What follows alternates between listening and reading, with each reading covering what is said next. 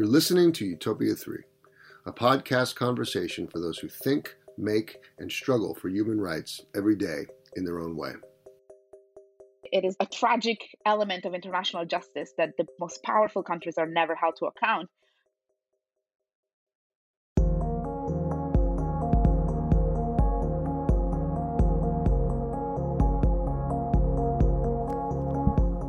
In September of this year, Karim Khan, prosecutor for the International Criminal Court, or ICC, announced that the court would reopen its investigation into crimes committed in Afghanistan during the U.S. military occupation.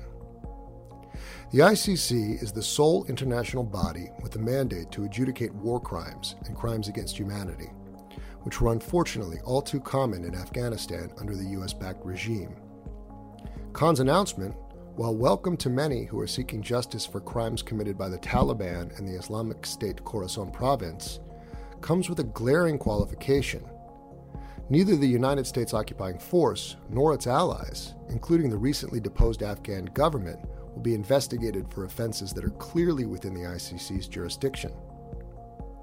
Khan's statement seems to justify what it calls the deprioritization of investigating crimes against humanity by the U.S. and its allies on the grounds that, quote, the gravity, scale, and continuing nature of the crimes by the Taliban and ISK demand the full resources of this office.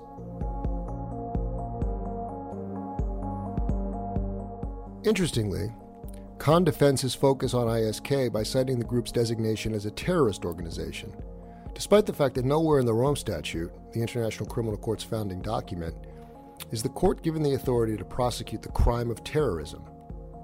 Khan's narrow focus on terrorism and the crimes of the Taliban give credence to those who accuse the court of subservience to the political agendas of more powerful nations like the United States. Comporting itself as too big to prosecute in an international forum, the United States has never recognized the jurisdiction of the ICC despite having encouraged the court's investigation of crimes against humanity and war crimes that do not involve the United States or its citizens. Joining us on Utopia 3 to discuss her reporting on the ICC's recent decision on Afghanistan, as well as the ICC's history and the background of the United States' relationship with the court, is journalist Alice Speri, whose work for the independent American news organization The Intercept has focused on, in addition to the ICC, civil and constitutional rights abuses in the United States, and how those abuses impact the United States' role as a proclaimed advocate and defender of international human rights.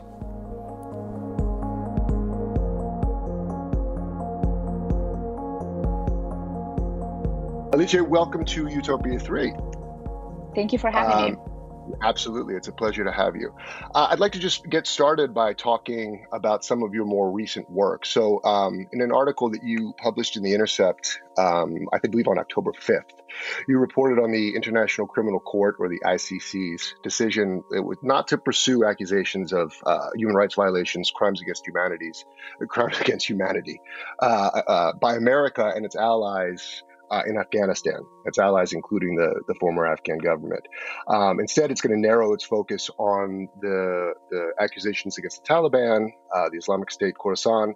Um, th- there's a bit of a backstory to this. The United States has kind of been wrangling with the ICC for a while, but specifically with regard to Afghanistan, since at least you know the Bush administration.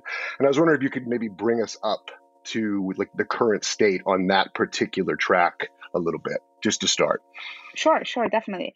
So the ICC, which, as you all know, is based in the Netherlands, began operating in 2002, in 2002 just around the same time as the U.S. war on terror was really ramping up in Afghanistan first, and and then really globally. And Afghanistan itself ratified the Rome Statute, which is the, the founding treaty that, that kind of gave birth to the ICC in 2003 after um, the US defeated the Taliban's first government and installed a tr- transitional Afghan government. And by that point, Afghanistan had been at war for decades, really. I mean, there had been, um, you know, a 10 year Soviet war with Soviet Russia with more than a million casualties. There had been a period of civil, com- civil conflict in Afghanistan that killed hundreds of thousands of people. Um, and then in 1996, the, the first Taliban government um, had had arrived and you know ruling over Afghanistan until 2001 uh, when the US invaded after 9/11 and I think that history briefly is important because you know, by by the time the Afghanistan signed on to the ICC, there had been decades of conflict, of human rights abuses, of war crimes, of uh, crimes against humanity, and no accountability, uh, but also really no kind of public accounting, no no documentation, very little acknowledgement of what had happened. And so the ICC really offered the the hope of um, some accountability um, at last. Um, and the ICC had you know had been, as I mentioned, was started um, in well it began operating in 2002, but had really started with um, the, the Rome Treaty Conference in Italy in 1998 when the UNGA, the General Assembly, had passed the Rome Statute, which was basically this, this document that ended up establishing the ICC. And at that time, uh, only, I believe, six or seven countries had voted against the, the treaty itself. And one was the US, another was Israel, um, China, and I think at that time, Iraq, and, and a handful of others. Um, and, uh, and actually, ironically, President Clinton did symbolically sign on to the Rome Statute, although he did so right before leaving office, and the signature was not going to have any legal standing from for the U.S. and and the U.S. very early on made clear that they they had no intention of ever joining the ICC, um, and really kind of took a very hostile stance toward the court from day one. Um, but they but they've also had no no problem encouraging other nations to join. It, of course, it's been so ironic actually, uh, encouraging some nations to join, but not all. Right? You might remember right, exactly. actually uh, that there was a lot of uh, kind of political maneuvering in the U.S. trying to get the Palestinian Authority not to sign on to the court uh, when they did. Uh, but uh, but yes, yeah, so definitely, you know, the, the, idea of a court is kind of like a to serve as an equalizer of sort, and the U.S. from day one has been trying to, you know, uh, push for differential treatment for itself and its allies, of course. Um, and um, and so when you know when the court began operating, when enough countries signed on, I think the tra- the threshold was like 60 countries uh, in 2002. Um, the U.S. Well, you know, John Bolton, actually, who's kind of like a recurring character in the U.S. history with the ICC, uh, was at the time, yeah. you know, an Undersecretary of State. He, he informed the U.S. that the U.S. was withdrawing that symbolic signature that, that Clinton had offered, and then uh, they would never join the Rome Statute. Uh, and in fact, right after the court began operating, the US actually passed a law, the American Service Members Protection Act, uh, which became known as the Hague Invasion Act, actually, because it right. essentially gave the US, you know, the authority to use all means necessarily, meaning potentially even an invasion of the Netherlands, uh, to essentially rescue its citizens from from ICC jurisdiction and prosecution. So I mean, this is a pretty extraordinary, uh, extraordinary move from from the get go, right? And, uh, yeah, this yeah. was under the the George W. Bush administration. Essentially, yes, this was after after the after the the intervention intervention invasion, however you want, the war in Afghanistan had started. This is 2002 when yes. this. Uh, yeah, okay, just. Just make sure. Yeah, and then at the same time, the U.S. began signing a bunch of bilateral agreements with like really any country that would agree to it, essentially using their political power as a way to, I don't want to say blackmail other countries, but really kind of pressure other countries uh, to not collaborate with the court when it came to investigating and potentially prosecuting U.S. subjects. And so, really, from day one, they kind of tried to put up as many, um, you know, mechanisms they could uh, to shield themselves from from eventually being dragged before the court. I think there was like a real fear in those years that at some point we would see US officials in The Hague, which of course has not happened and is not anywhere closer to happening now than it was then.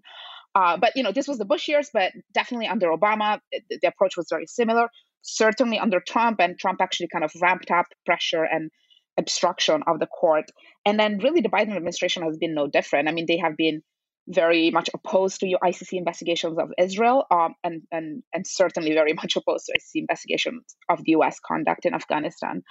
Um, and I mentioned earlier that you know in 2014 when the Palestinian Authority moved to join the, the Rome Statute, the U.S. was really kind of um, you know really you know really opposed that and did everything it could to stop it because what that did was essentially open up any crimes committed by Israeli forces in the West Bank and Gaza to ICC jurisdiction, which um, you know is um, well, the U.S. was saying that that would damage Israel. Others would say that is precisely the point of having a court in the first place. But uh, but that kind of was uh, it was you know a moment that kind of like really revealed where the U.S. stood on this. Um, and just for people that don't know, the way that the ICC works, basically, the court can open an investigation if a member country requests it, which has been the case with most of the investigations it has opened in Africa, um, or if the UN Security Council refers a case, Um, and I believe that was the case with Sudan, if I'm not mistaken.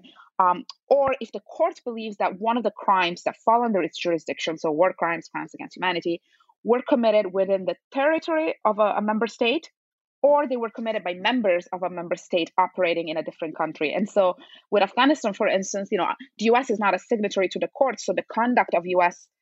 Uh, troops or others wouldn't apply because of that. But because Afghanistan is a member of a member state, anything that happens in Afghanistan, regardless of who did it, would qualify under uh, the court jurisdiction. And and you know because this is kind of um, a harder case for the court to make, there's an additional process they put in place. So like you know when they open a probe, there has to be like an extra level of sort of um, the court authorizing such a probe, which was the case with Afghanistan. So you know the, the the prosecutor, the former prosecutor, moved to open a preliminary probe, which lasted about a decade.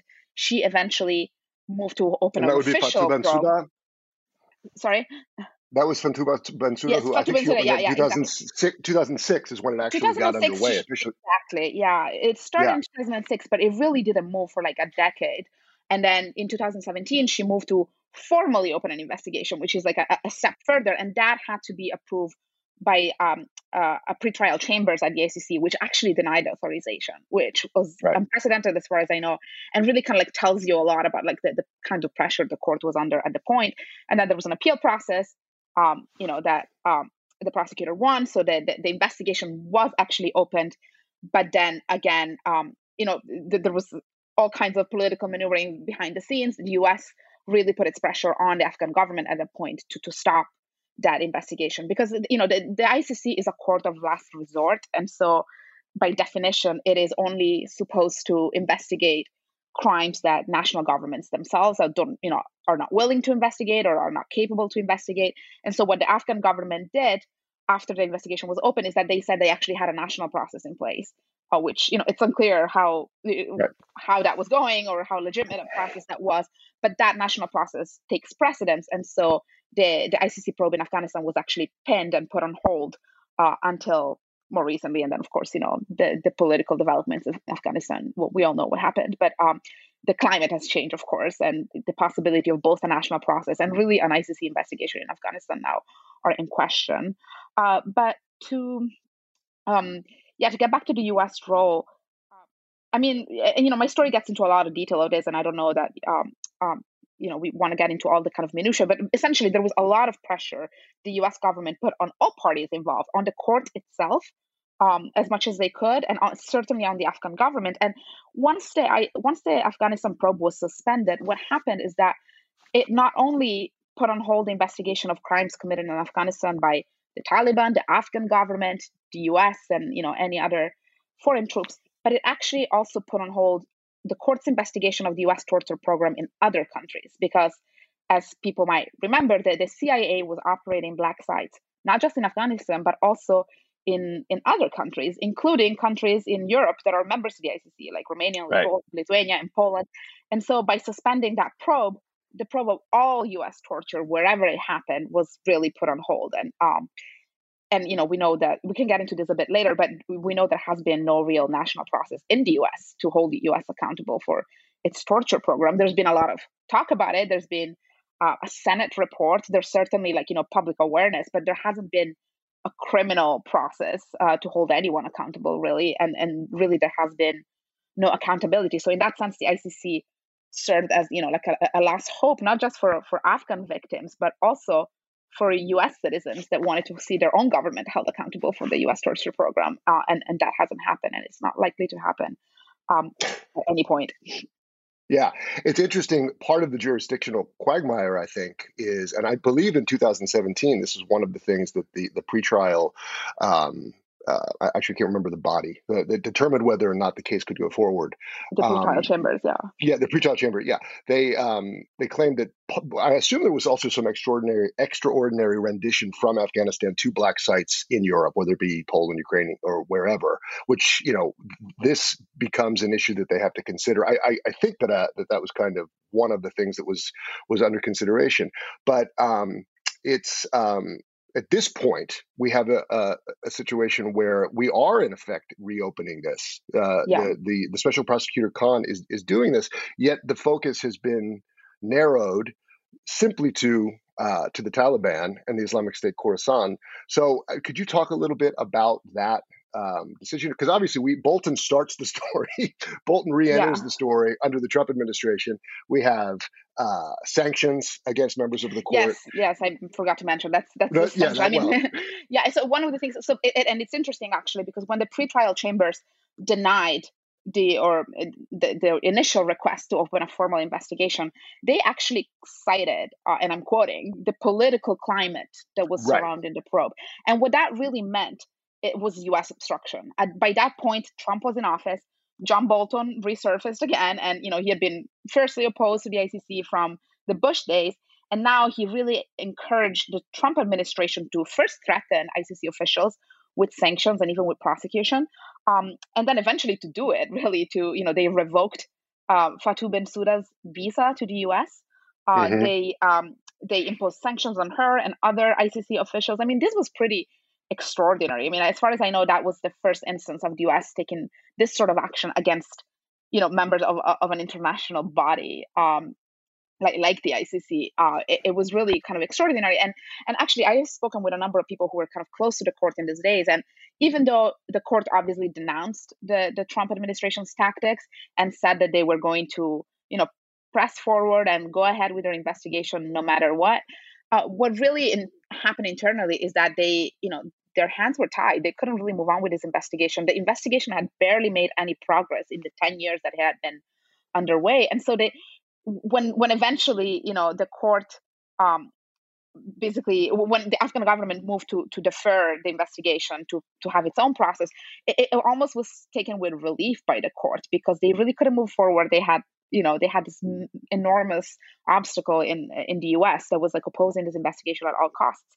And so while they publicly you know try to save face and essentially say they were going to go ahead with this really they were relieved that uh, the process was suspended and they wouldn't have to press forward and kind of go after the us further um, which um, you know I, I, think and you know we'll speak about this more but really speaks to ultimately the weakness of the court um, before superpowers that like are able to influence uh, you know and kind of influence its work with with such force uh, but to get back yeah. to your question. So when you know when Khan came in, he in his statement when he sought to reopen the investigation in Afghanistan, he he really focused on on the ongoing gravity and scale um, and um, the continued crimes by the Taliban and the Islamic State, which you know absolutely a fair. And, and he also talked about the ICC's limited resources, which again is you know a, fair point. The ICC is funded by its member states and it is um, it has for years asked for greater funding and it has not really gotten it its budget has remained pretty stable over the last several years meanwhile it's taken on more and more investigations and we're really without the capacity to see them through and, and i think this really speaks to kind of the hunger for justice that there is out there and the fact that there's so much hope is put in this very flawed very limited kind of resource strapped body that just cannot deliver on the expectation for justice that exists out there. Um, so, you know, I, I, certainly understand the, the prosecutor team's position. And I actually spoke with a lot of people in Afghanistan who, you know, while very critical of the decision not to investigate the US, they welcomed the reopening of any kind of investigation in Afghanistan. And, you know, they cited the fact that, of course, the Taliban government, who, you know, does not recognize the court and does not kind of recognize the, the, the legitimacy of this process, will still feel some kind of pressure if there is an international investigation and you know if at some point there are sanctions or if it becomes impossible for senior Af- uh, senior Taliban leaders to move or leave Afghanistan because they might end up you know arrested and brought before the, the court. I mean, I think these things are significant and, and what they're what a lot of people in Afghanistan who are now really kind of feeling abandoned by the international community across the board, not just when it comes to justice, right. but you know, really really across the board. What they're saying is that, you know, they hope that this this investigation will at least maintain some international oversight or an interest in what is happening in Afghanistan. And then, you know, they talk about um, ISIS Khorasan, which was behind some of the most brutal attacks in Afghanistan in the last few years. Um, they attacked a maternity ward a couple years ago. They yeah. attacked a girls' school in Kabul last year. Where I think there were like more than 80 victims, mostly young girls. And then they were the ones behind the the suicide bombings at, at Kabul airport in August, when you know hundreds of people were crammed outside the airport's gates trying to get in. So, you know, these are certainly, uh, you know, real crimes that the ICC is investigating. Uh, and I've spoken with people who said, you know, it, it is a tragic element of international justice that the most powerful countries are never held to account. Yet, uh, some justice is better than none. And I think, you know, we can agree or not. Like, I've also spoken with a lot of people that said kind of this selective justice actually does more harm than good and threatens right. the credibility and the legitimacy of the court, which has been a problem for the court from, from day one, actually. Um, and so it, you know, there, there have been mixed reactions, I would say, to this decision. Overall, a lot of disappointment that the U.S. again was going to get away with with crimes it committed um, in Afghanistan. And, and, one thing I'll say about that is the court.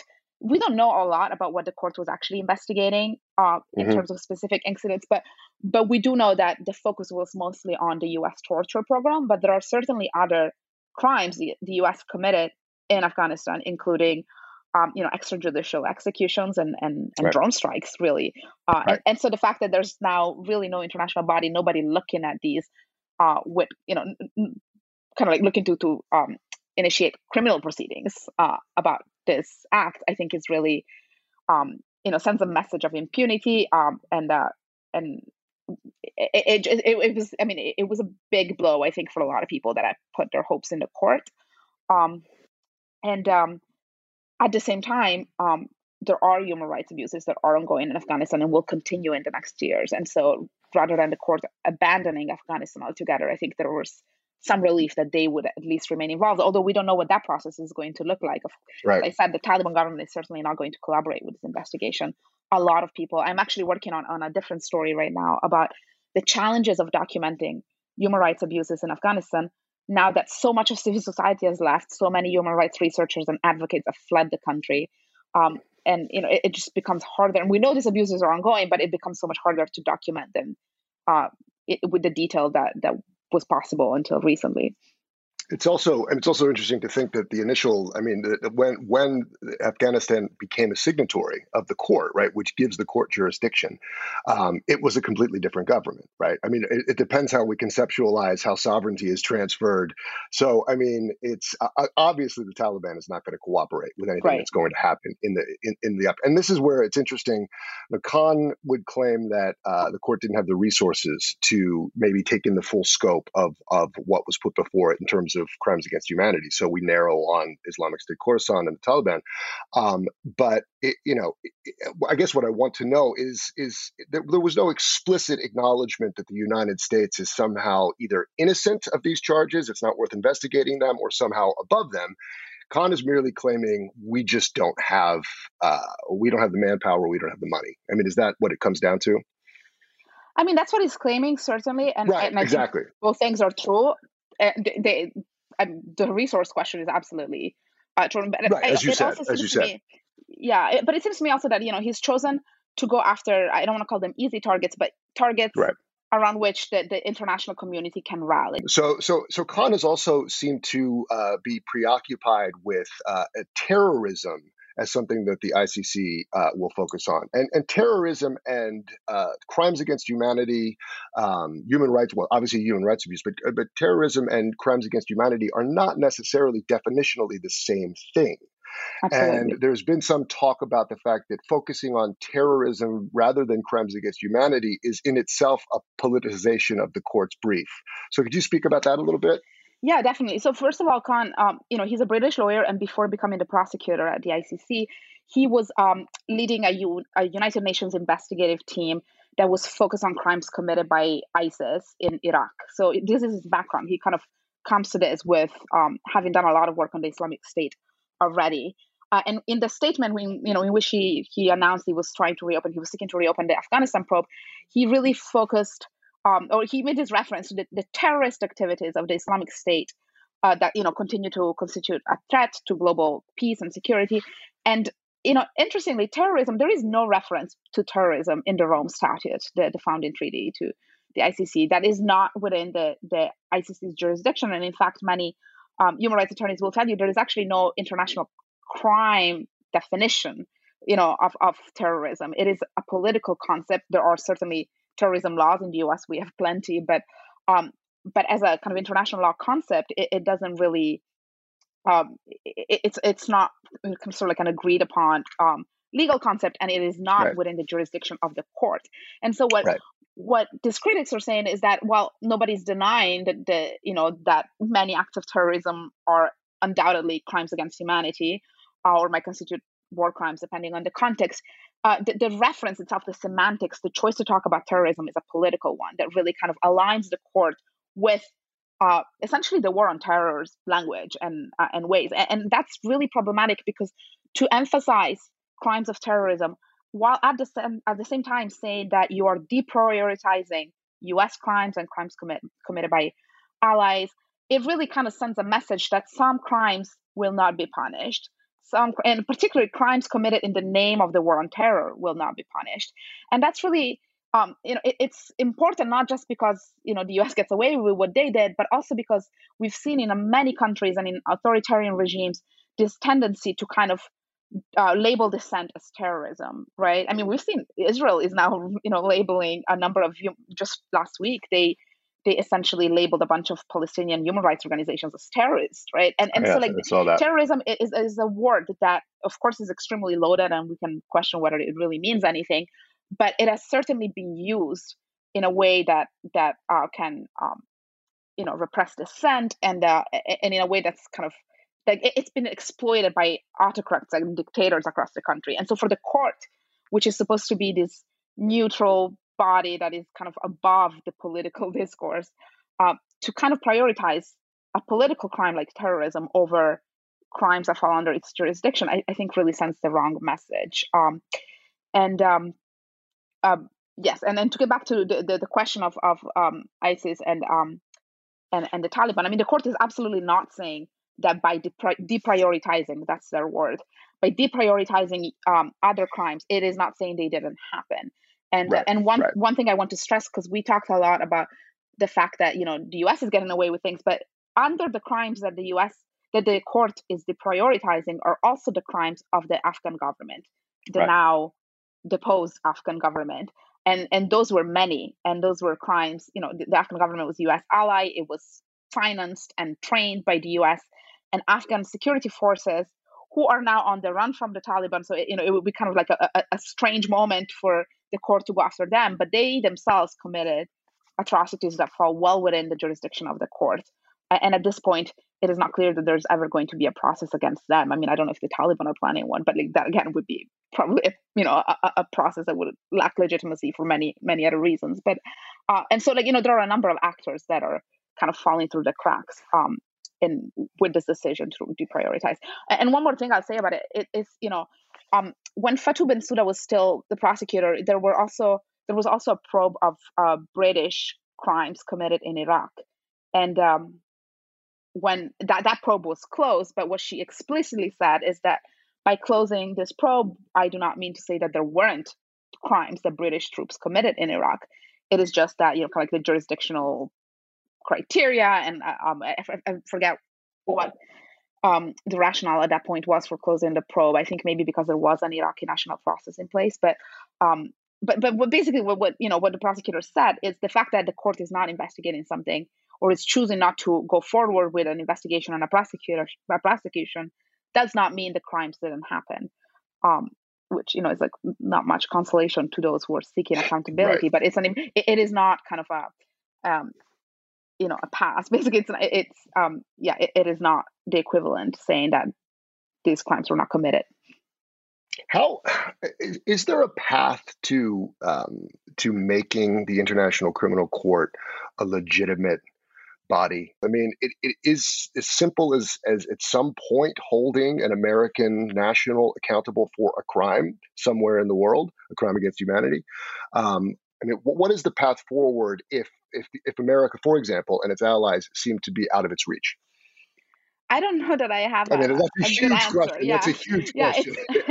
I mean, I, I don't want to be totally pessimistic about this, but I am not particularly optimistic about this, right? I think, I mean, part of the problem is just kind of uh, the question of like the international bodies that kind of are behind the um, the ICC itself, right? Like, I mean, even just like the Security Council, right? Like that is already an impa- an, uh, an imbalance of powers that exists. Well, and, and we should say, just for those that might not know, I mean, the, the, the the UN Security Council on which the United States sits, they have a permanent veto. So if there's right. the, the, Security Council, the United States is never going to be investigated because the, the UN Security Council says it's time to investigate. They can always exactly. block that. Right. Exactly, and and you know, and, and that is why uh, in in the Afghanistan probe case, for instance, the court had to kind of go through this more complicated way of going after the U.S. right by uh, looking at its authority over countries where something happened, regardless of who committed it and whether they were members of the courts. But but that's an additional process, and it, it, you know I think the Afghanistan probe is actually a very good example of how difficult it will ever be to hold U.S. nationals accountable for what they did. Um, and um, you know when when the Afghanistan probe was started, actually uh, back in 2007, um, the ICC was under a lot of pressure because they've been around for five years by then. And I think at that point, all of their investigations had been of African countries.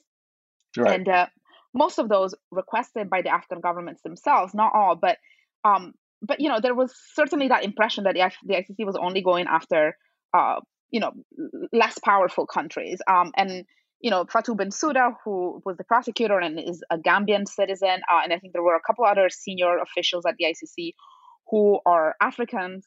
And you know, there was a lot of criticism w- within Africa actually that all of the senior officials at the ICC were only focusing on on the continent and not really looking at at um, um, abuses happening elsewhere. And since then, that's changed, and the court has looked at, at a number of other uh, countries, but not with a whole lot of success when it comes to to superpowers, right? Like Israel is a good example. British troops in Iraq, another. They at some point looked at um, Russian um, Russian crimes in uh, in Georgia and the Ukraine, and I don't I don't think that's really gone anywhere. I don't quote me that actually, but like, I, am not sure where that investigation right. is. But but you know, there's been certainly an effort in recent years to, I would say like the court has made an effort in recent years to branch out beyond African countries and look at more powerful countries, but it has been extremely difficult, and they faced obstruction really at all points. And so I don't really know how you fix the court, uh, because by nature, you know, yes, the court has the capacity legally, the capacity to go after um, non-member, well, individuals from non-member states, um, like they did mm-hmm. with the. Afghanistan probe. But when they come from as powerful a country as the U.S., there is going to be such pressure put not just on the courts, but on all the other actors the court relies on for its investigations, right? So, like, the court really needs the collaboration of a local government to to carry out an investigation. And so the Afghan government was on board with Afghanistan probe until right. the U.S really kind of told them not to do it. Uh, and you know, we had this like very clear incident last year, right before the Afghan government filed to suspend essentially the, uh, the Afghanistan probe. We had Pompeo fly into Kabul, and then a day later, the Afghan government is asking the court to suspend the investigation. I mean, it, the, the, kind of political pressure these governments are under is so obvious. Um, yeah.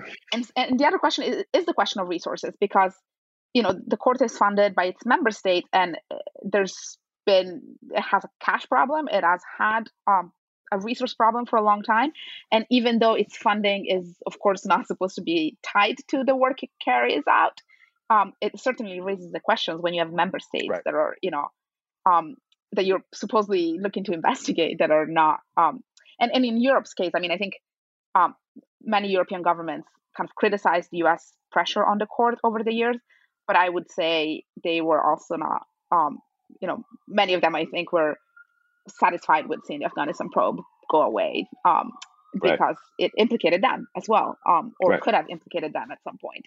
So I think the, the court is only going to work so long as there's you know kind of full participation certainly by all its members but really there should be full participation beyond its members and i don't really know how we're going to fix that problem.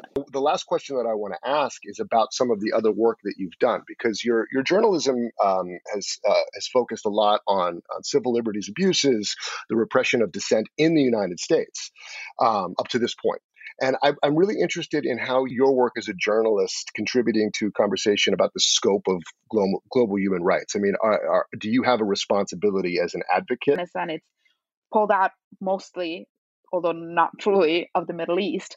Um, mm-hmm. there is this idea that the U.S. is kind of moving on and taking on, you know, great power competition, and that our next foreign policy priorities will be China and Russia. And while that may very well be true, and you know, I'd caution that even that should be approached with a whole lot of skepticism. Uh, the, I think the U.S. will certainly remain involved in a lot of the places it has been involved over the last two decades and more.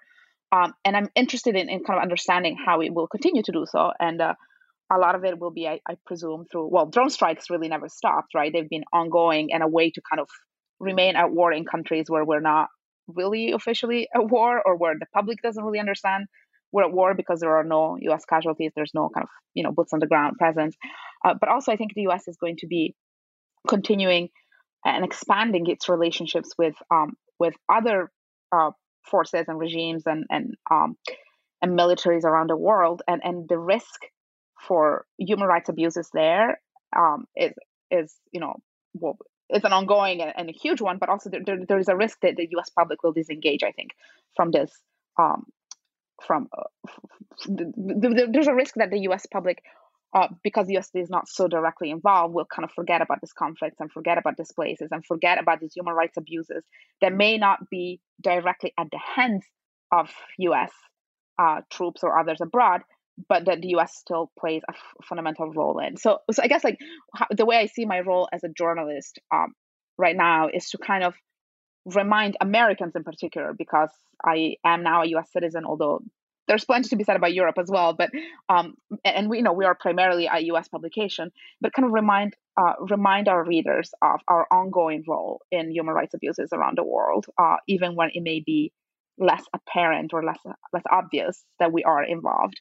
Um, and um, and, and I think you know Afghanistan is, for instance, um, well, actually, but you can edit that out. um, yeah, yeah, sure. Yeah, no, I mean, we I, could I actually just, if you would rather stop, we could just stop on that. yeah, I think we could just stop mean, actually, because I think I kind of. Yeah, no, I think that that's excellent. So yeah, totally. That's that's kind of where I wanted to get. I was Perfect. hoping, you did. It was beautiful. So uh, I'll just say thank you, Alicia, so much for joining us in Utopia Three, and I look forward to uh, to the reporting that you're going to do in the future. Thank you.